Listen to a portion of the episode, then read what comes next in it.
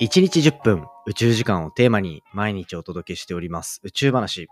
今回は流行りの AI チャット GPT を使って宇宙で今一番面白いトピックは何だ ?VS 宇宙話はそれをカバーできているのか？そのテーマでお話ししていきたいと思います。総合点としては一体何点になるのか？そして AI が選び抜く面白い宇宙の話題っていうのは何なのか？そこに対して宇宙話的意見でどんどんぶつかっていきたいなと思っております。ぜひ最後までお付き合いください。3, 2, 1, ignition.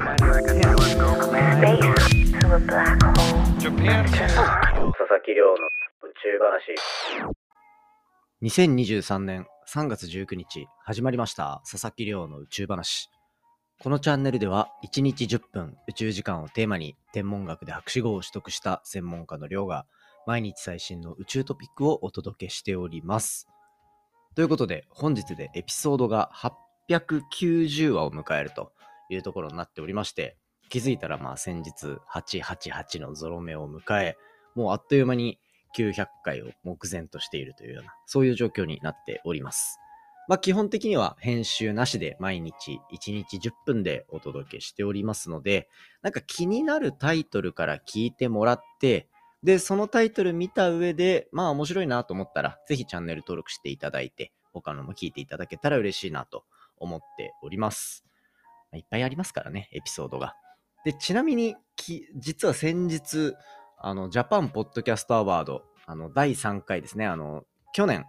私受賞させていただいたやつの第4回が開催されて、まあ、それのアフターパーティーっていうので Spotify の方に呼んでいただいたので、そこでこういろいろもう、あの、名刺みたいな、よろしくお願いしますみたいな営業をやってきたので、もしかしたら、こう新しく聞いてくださってる方がいるかなと。営業って言うとなんか生々しくて嫌ですね。えっ、ー、と、お願いしますのお願いですね。をしに行ってきて。で、それで、はい、新しく聞いてくれてる人もいるかなと思うので、ぜひチャンネル登録して聞いていただけたらと思っております。でですね、今回お話ししようと思っているのは、この宇宙話、ちゃんと宇宙の話題、ピックアップできてるのっていう、そういうお話ですね。これ、ちょっと今までと角度違くやろうかなと思っていて、流行りに乗っかってですね、AI さんにチャット GPT っていう言葉、皆さん最近聞きませんか？もう僕もまあデータ関連の人が周りにたくさんいたりするので、もうすごい話題で出てくるんですよ。チャット GPT。まあ簡単に言うともうめっちゃすごい AI できたみたいな。あれ人間いらないじゃんみたいな。そのぐらいの精度を持っていて、なんか質問したら返してくれるし、なんか情報を与えて、ま、なんかまとめてって言ったらまとめてくれたりするし、なんだろう、こう人間がやりそうなことを大体やってくれるんですよね。で、あ、すごいなと思いながら、僕もなんかちらほら使わせてもらってたりするんですけど、じゃあ、このチャット GPT さん、世界最強の AI さんが、宇宙何が面白いのか、インターネットのあらゆる情報からガーって集めてきた上で、宇宙のネタってどんなのが面白いんだろうっていうのを聞いたら、果たして宇宙話はそれをカバーしきれているのかそこをちょっと今日は実験していきたいと思って、今、手元で、今、一番面白い宇宙の話題は？という こんな質問をチャット GPT に投げかけてみました。なので今回はそのあたりの話をしつつ、宇宙話こういうとこやっていかなきゃいけないんだな、みたいな。そういったところの話をできればと思っております。で、早速なんですけど、皆さんまあチャット GPT 使いましたか？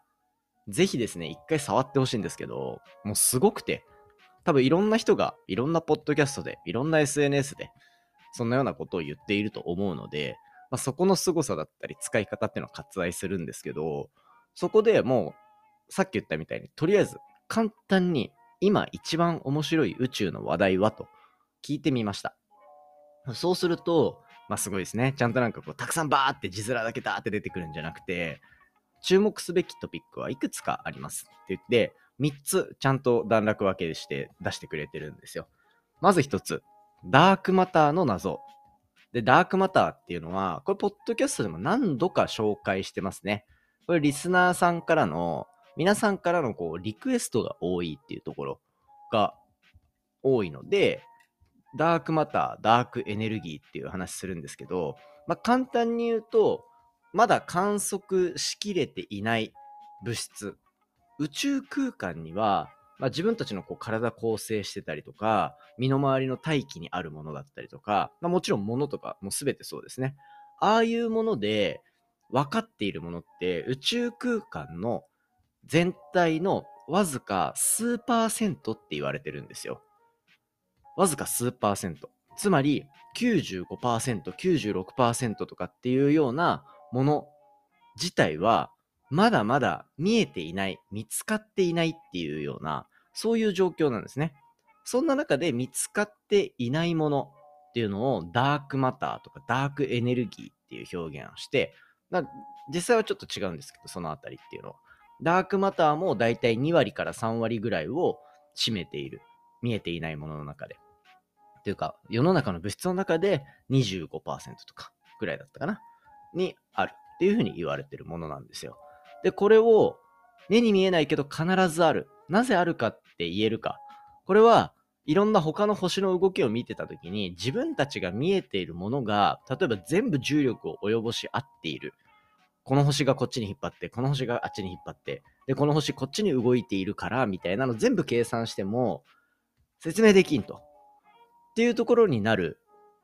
ところを深掘りしていった結果、目に見えてない物質が存在するんじゃないかというふうに言われているのがダークマターなんですね。で、これを解明するためにいろんな研究者が計算したり、観測しようとしてみたりとかっていうところで研究をしているっていうところで、ここが一番最初に出てきましたね。ダークマターの謎。まあ、これ難しいんですよ。あのーポッドキャストで話そうとすると、まあ、そもそも視覚情報みたいなのがないじゃないですか。視覚情報みたいなのがない中で、うーん、目に見えないものの話もさらにしなきゃいけないし、ダークマターなんて想像しづらいじゃないですか。そこが説明むずくて、ちょっとちょっと避けてるところはあるかなっていう なので、まあ、チャット GPT も言うし、みんなも聞きたいっていうから、これからはなるべく積極的にダークマターの話取り入れていきたいなと。結構主要な研究を出してるんですけどね。っていうところでやっていきたいと思ってます。で、残り2つですね。で、もう1つが、エクゾプラネットの発見。これ日本語にするとエグゾプラネット。エグゾっていうのがまあ外。で、プラネット。惑星ですね。これ、系外惑星っていう言葉に訳されるんですけど、まあ、太陽系以外の惑星っていうのが、ここ数年でもう本当にたくさん見つかっていて、もう5000個以上見つかってるはずなんですよね。で、それ結構観測して面白い天体があったら、発表されたやつを積極的にポッドキャストで話しているので、エグゾプラネット、系外惑星、つまり宇宙人がいるかもしれない星だったり、地球の双子はどこにあるんだろうみたいな話だったりとか、そういうのは結構網羅できてるんじゃないかなと思うんですね。なので、こう、ポッドキャストの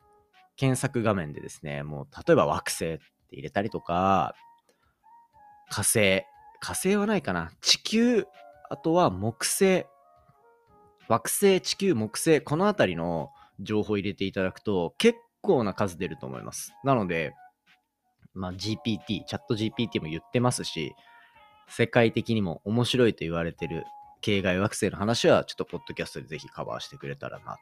思ってます。まあ、これ、ポッドキャストでカバーしてる理由は簡単で、惑星っていうのは、太陽みたいに自分で光っている星の周りを回っている地球みたいなこう自分では光ってない岩石の塊だったりガスの塊だったりするわけなんですよ。で、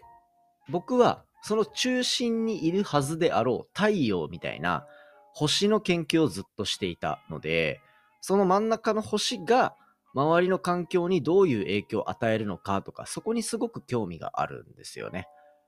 っていうところで、それに付随して、じゃあ影響を受けてる側の研究っていうのもすごい気になるなっていうのと、あと単純に僕も宇宙人の話知りたいっていう宇宙人いるいないのってよくみんなに聞かれるんだけど、まあ、それと同じぐらい僕も気になってるからっていう、そういう話なので、あの宇宙に詳しいからって宇宙人に対する明確な見解を持ってると思わないでくださいね。あの、みんな多分困っちゃうんで、で、僕も信じたい派なんですよ。信じたいとか、まあ、いるでしょ、みたいな。っていうところなので、あの、そういう研究を意欲的に追ってます。なので、ここは間違いないくださね。間違いないでいけると思います。間違いなく宇宙話がカバーしきれていると。で、最後3つ目。宇宙の膨張。これね、宇宙って膨張してるんだよって言ってピンときます？来ないっすよね。あ多分宇宙話であんまりカバーしてないなっていうところなんですよ。なんでかっていうと、まあ宇宙って、こう、今もこう宇宙空間というのはどんどん広がっていってる、膨張していってるっていうところを言われていて、で、宇宙空間が広がっているっていうところを踏まえて、遠くの星とかもどんどんどんどん離れていっているような光の性質を見せたりするんですよ。で、ここが結構こう、たまに言うじゃないですか、僕なんか130何億光年先の星が見つかったみたいな。まさにそこの話に付随して宇宙がどう広がっていってるかっていう話も語られていたりするんですよね。なので、そこもうちょっと深掘りしていきたいなと思いましたね。宇宙広がってるって言ってピンとこないだろうし伝わんないからもうちょっとキャッチーな本を紹介しようって言って思っていつも遠い星の話をするときは膨張の話は割とふわっとさせて星の面白さみたいなところを伝えてるんですけど宇宙の膨張多分気になる人いると思うんだよなと思って、今回ちょっと宇宙話の方針を宇宙の膨張をしっかり入れていこうかなと思っている所存です。完全に AI に支配されました。ということで、まあ、こんな感じで3つのトピックをチャット GPT が教えてくれたんですよね。で、まあ全体総評すると、まあ、6割ぐらい。5割から6割ぐらいはカバーできてるんじゃないかなと思っていて、ただ、説明が難しければ難しいほどみんなは興味あるっていうところも、まあ、AI 目線だとあるっていうところが分かったので、これからはもうちょっと踏み込んだ話もしていけたらなと思ってます。ただでさえ今、